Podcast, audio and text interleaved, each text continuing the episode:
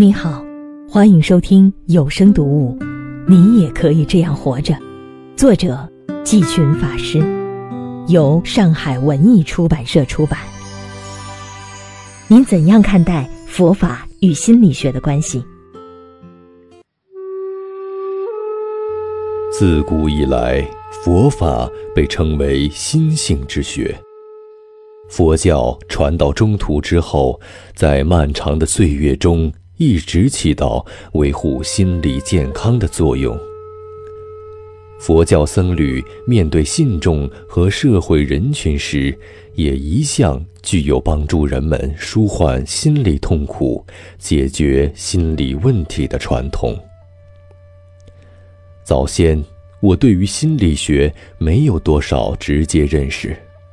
当我开始阅读西方心理学的书籍，参加心理学界的活动，赫然发现，多年来我经常与信众对话，帮他们放下内心的某些纠结，欢喜而去。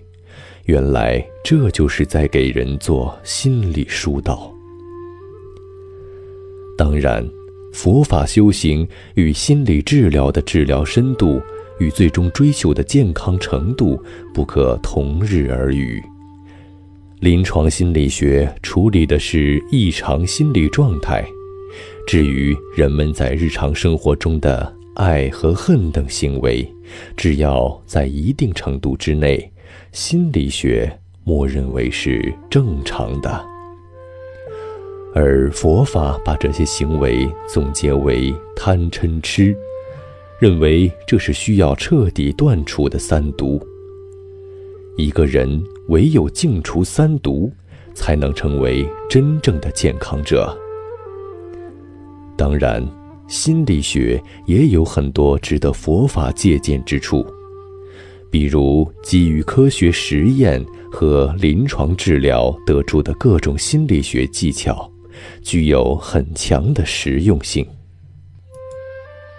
佛法是人生的大智慧，寺院就是传播智慧的学校，促进世人解除内心的迷惑、烦恼，成为有道德、有觉照的人，获得良好的心境，过上安宁的生活。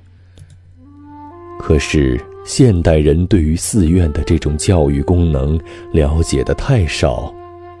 在大多数人的心目中，佛寺好像只是一个烧香的地方。对于普通民众而言，通过烧香寻求保佑、寻求安全感，无可厚非。然而，每个人内心都包含着无价的宝藏，学会怎样把这宝藏开发出来，利益自他，岂不是？更要紧吗？佛法具体怎样解决心理问题呢？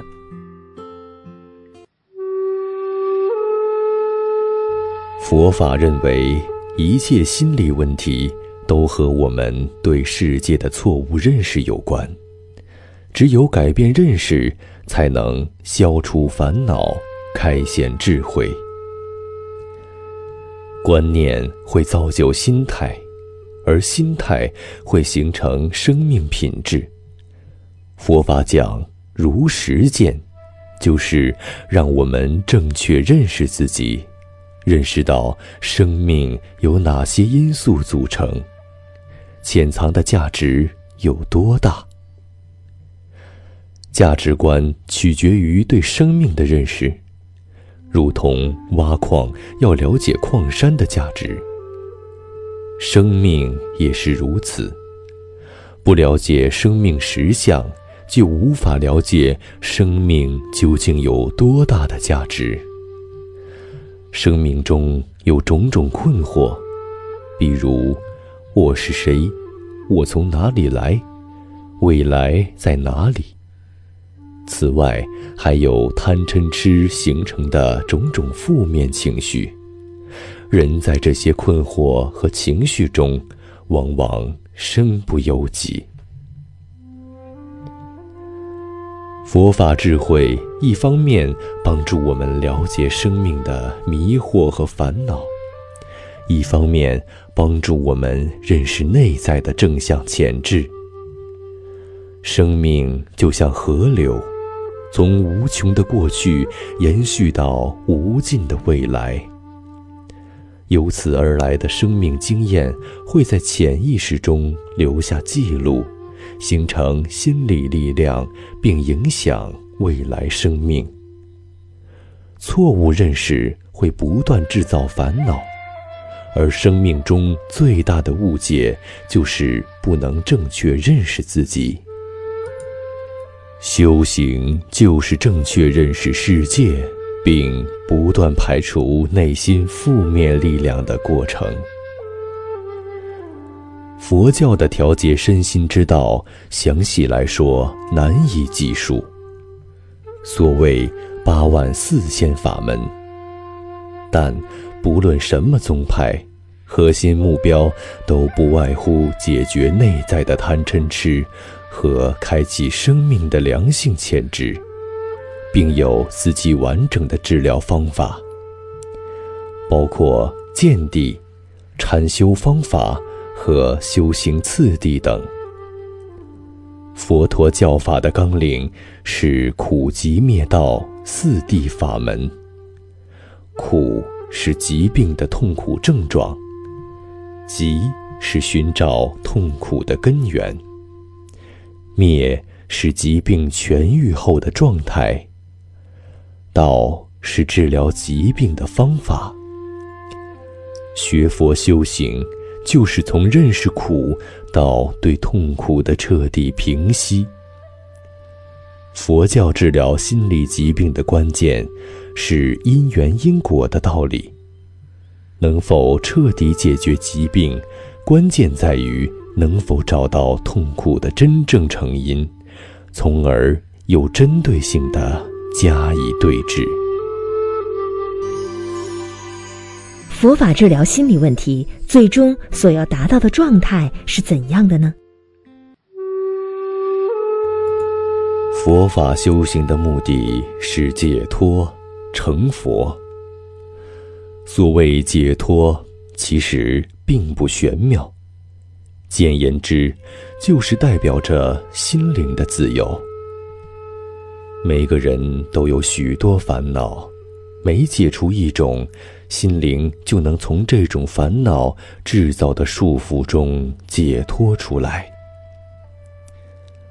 现在是一个前所未有的躁动时代，这种弥漫在城市乃至乡村的躁动气息，正来自我们内在的情绪和烦恼，我称之为。心灵垃圾，环境需要保护，需要治理，我们的内心同样需要保护和治理，不然就会成为堆积如山的垃圾场。在这样的心灵环境下，怎么可能感知幸福？怎么可能获得宁静？当所有烦恼被彻底平息，心灵不再有任何躁动、任何不安、任何羁绊，也就是佛法所说的涅槃。此时，内心会呈现出无比的寂静。所谓涅槃寂静，这种寂静。并不是没有声音、万籁俱寂的静，而是来自生命内在的寂静。当心进入这种寂静状态，我们就能毫无阻碍地感知一切，包括许多微细的声音。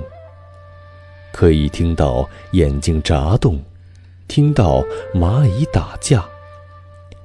这种内在的寂静，来自对空性的体证，也就是佛法所说的宇宙人生的最高真理。所以说，解脱和涅槃都是心灵抵达的终极境界，而并非某种生理现象，不是长生不老，不是羽化成仙。所谓成佛，也不是成就外在的什么。成佛的内涵不是其他，而是生命的彻底觉醒，是慈悲和智慧的圆满成就。这一切都源于对内心的改造。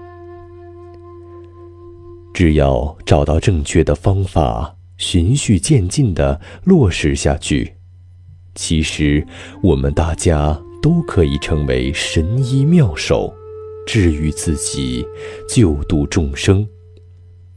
到了后来，没有哪种病症能缠绕我们。没有哪种情绪能干扰我们，没有哪种境界能让我们愤怒，没有哪种诱惑能让我们沉迷，那就是自在，那就是自由。以上节选自有声读物，你也可以这样活着。更多详情，请搜索关注“找回自己读书会”。微信公众号，下次见。